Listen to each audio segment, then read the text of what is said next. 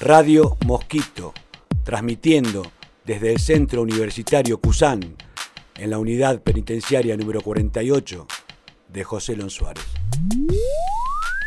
Muy buenos días, estamos aquí en La Palabra Libertad, atravesando muro como de costumbre. En este día tan particular, de aquí la unidad 48 de San Martín, haciendo Radio Mosquito, La Palabra Libertad. ¿no? Un saludo a todos los que se encuentran privado de su libertad. Quien les habla, Larry, como siempre, en la conducción, pero hoy estamos con dos compañeros, tres compañeros, mal operador técnico, que es el doctor, el doctor Quintana, que está operando de aquel lado junto con los compañeros. Muy buenos días, Maru. Buenos días, ¿cómo estás Martín? ¿Todo bien? Bueno, saludo a los, mis queridos oyentes del otro lado. Bueno, hoy vamos a entrevistar a los compañeros y hoy tenemos una nota periodística acerca de un compañero que se fue en libertad. Lo absolvieron. El que está empapado está acá nuestro, nuestro gran compañero, intendente, ídolo. Pero es un agrado que estés hoy aquí en la palabra libertad atravesando muros, ¿sí? Muy buenos días, Abelito. Buen día, buen día para todos, para todos. Eh, estamos un poquito hoy trayendo eh, el tema de, la semana que nos parece bastante importante, porque por ahí estos temas no, no salen mucho en la sociedad, no salen mucho en los medios de comunicación. Este por suerte sí salió y porque también tiene una magnitud bastante grande porque estamos hablando de una persona que pasó 13 años detenida, privada su libertad y que lo absolvieron y que lo absolvió la sala segunda de casación. Entonces, eh, Está bueno que podamos mostrar esas cosas y, charlar y traer al debate ese tipo de situaciones que en el marco de una sociedad que pide punitivismo y que... Que se mueran en la cárcel, ¿no? Sí, también el caballito de batalla de los discursos políticos que tienen que ver con el punitivismo y la seguridad. Nos encontramos con este tipo de cosas como que a una persona le cagaron la vida 13 años, le cagaron la vida en general, porque estar 13 años detenido siendo inocente es cagarle la vida a una persona. Entonces nos parece que tenemos que charlar sobre esta cosa y poner en debate este tipo de cuestiones y principalmente entender por qué suceden estas cosas. ¿Cómo es posible que una persona quede condenada en primera instancia a una reclusión perpetua? ¿Cómo se llega a condenar a una persona? Porque Martín Muñoz fue condenado a reclusión perpetua y la sala segunda de casación lo absolvió por falta de pruebas. ¿Cómo llegó a un juicio si no había pruebas? Si con las mismas pruebas y las mismas situaciones que, que seguramente o sea, quedaron en evidencia en un juicio, como después, de 14 años. después de tanto tiempo, la sala de casación con las mismas pruebas lo absuelve. Eso la verdad que lo que tenemos que debatirnos como sociedad también es decir cómo se deja, eh, cómo se deja presa una persona, cómo se procesa una persona. Ustedes saben que el, el Código de Procedimiento de la provincia de Buenos Aires permite a los jueces primero la cuestión de la libre convicción para procesar a una persona no hace falta pruebas. La prisión preventiva también, ¿no? Eh, en ese sentido, ¿no? Claro, claro por eso hablamos del procesamiento.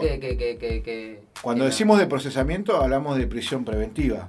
Una persona queda en prisión preventiva a partir de que es procesada. Por supuesto que puede haber un procesamiento sin prisión preventiva. Ahora, a ver, si me permitís, ¿no? Vos decís que es un caso que, te, que es muy importante, como vos, lo, como vos lo señalabas, y que, bueno, por suerte se le dio visibilidad. ¿Pero vos crees que se le dio la trascendencia que merece este caso? No, claro que no. ¿Y a qué se debe eso? Y para mí, porque, vuelvo a repetir, porque hay un discurso hay un, hay un, discurso punitivista de la, de la sociedad que cree que todo lo puede solucionar con cárcel. Y esto es lo grave, porque si nosotros, si la justicia puede dejar de tener a una persona tanto tiempo sin pruebas. Aparte de eso, no. tenemos que, lo que tenemos que repensar también es cómo se procesa una persona. Por eso estaba explicando esta cuestión, que en la provincia de Buenos Aires existe la libre convicción. La libre convicción que permite a un juez, o la presunción. La presunción Vos podés ir, Andrés, caminando mañana, yo soy el juez y a mí viene la policía y me dice, Andrés se robó, no sé, una gallina y yo presumo que sos vos y no necesito ninguna prueba. Presumo y te condeno. Eh, no te condeno, te proceso. Claro, aparte, eh, con el agravante, en este caso en particular, ¿no? De, haber sido penado a una perpetua, ¿no? A una perpetua. Digo el agravante porque tengamos en cuenta que estar condenado a perpetua muchas veces se interpreta como por decirlo de una manera burda, este no se va más. O sea, no tenés acceso a trabajos porque no te van a dar un acceso a un trabajo, no tenés acceso a los estudios muy limitado porque te van a controlar muchísimo más. no, vas a poder eh, habitar un pabellón de autogestión. igual yo ahí difiero porque es depende de quién. Vos, eh, yo conozco mucha gente que fue condenada a reclusión perpetua, por ejemplo, el responsable de los asesinatos de los compañeros en Avellaneda, Costeca y Santillán, pudo acceder a trabajos, pudo acceder a, a beneficios, de hecho estuvo en la unidad 25 y salía sin ningún tipo de permiso de forma totalmente informal, pagando, o sea, es depende de quién sea el condenado a reclusión perpetua. Pero la ley no es para todos iguales. En teoría sí. Pero esta misma ley que por ahí permite que un presidente asuma con 142 procesos judiciales, que, esté imputado en 142 causas y sea presidente, no es lo mismo que una persona que roba una gallina y el juez presume sin prueba que fue él. Entonces, lo que tenemos que repensarnos es decir cuál el sistema penal que tenemos, el sistema para procesar. Y yo siempre opino que eso eh, es totalmente subjetivo. ¿Por qué? Porque usted póngase a pensar, es la presunción, lo que el tipo presume, su subjetividad, no hay pruebas. Solamente porque por ahí tenés un antecedente quedaste en cana. Eso, eso es una parte, una parte para procesarte. Pero además para elevar a juicio, generalmente la defensa pública, que esto seguramente es lo que le pasó a Martín Muñoz, su defensor habrá pedido infinidad de medidas de prueba al fiscal y el fiscal nunca se las otorgó, porque en la provincia de Buenos Aires la prueba la maneja el fiscal. Entonces, empezar a pensar para la gente que, no sabe y que entienda cómo, cómo, cómo, se, cómo es esa parte técnica, cómo es posible que una persona sin pruebas, con, con, Tantos con años, todo ¿no? a favor, lo tengan 13, 13, 14 años detenido, con todo a favor. Viviendo una pesadilla, ¿no? Claro. Porque viviendo una pesadilla privado de su libertad, más allá de todas las cosas que pierde, de perder, eh, como decíamos recién, ¿no? En muchos casos lo- lo- los derechos básicos que tenemos, ¿no?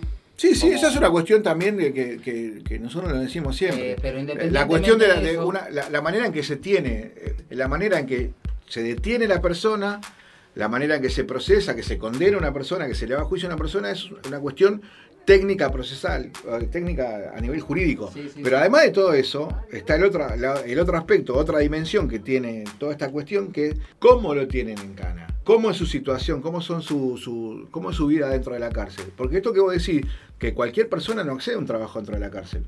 Y, con, y, con, y con, una, con una condena de reclusión perpetua, mucho menos. Martín dice en una palabra, en la noticia que le dio TN, obviamente, vos sabés cómo es. Sí. A ver, comprendí cómo funciona el sistema. Porque Martín es un luchador, se recibió abogado acá adentro. Y a ver, y uno de los motivos por los que Martín también accedió, lo justo es que lo absolvan porque no tenía nada que ver.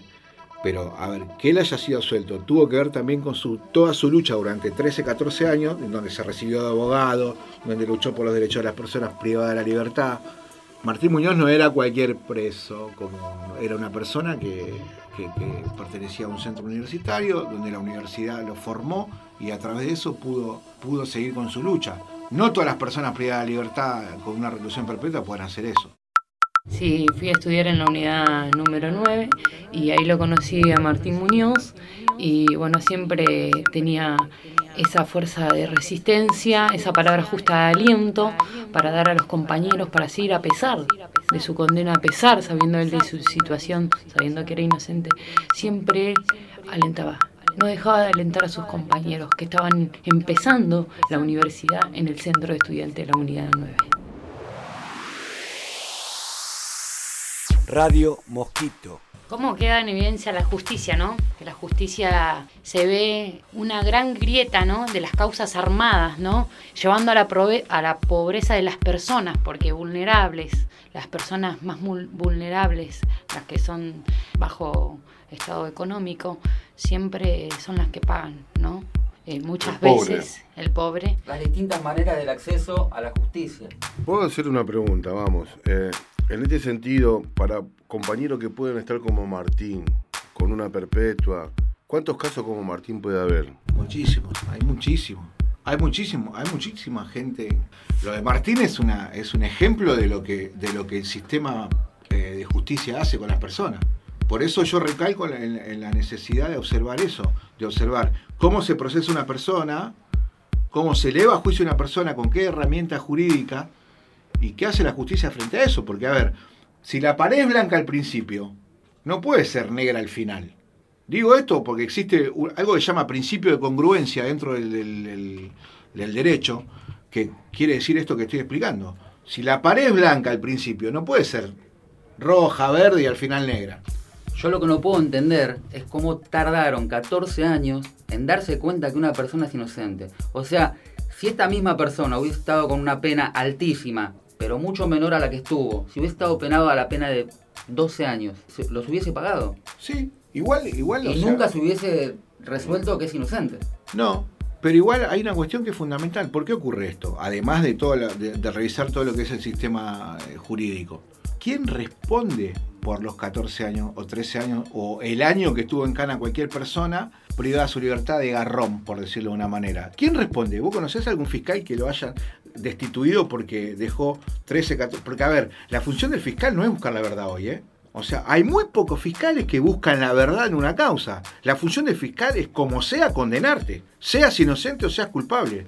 Cuando vos vas a, una evacuación de citas, que es muy común pedirlo, yo voy a declarar, entonces yo declaro que existe tal situación en una causa y pido evacuación de citas. El fiscal no lo hace jamás.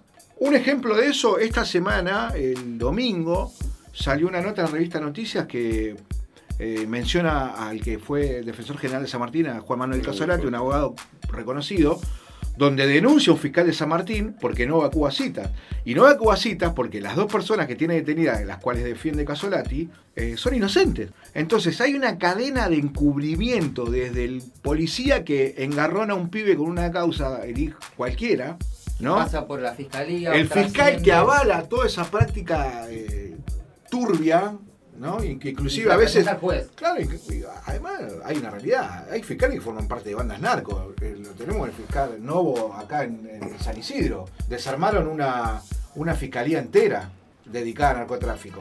Esta es la justicia que está en otro país.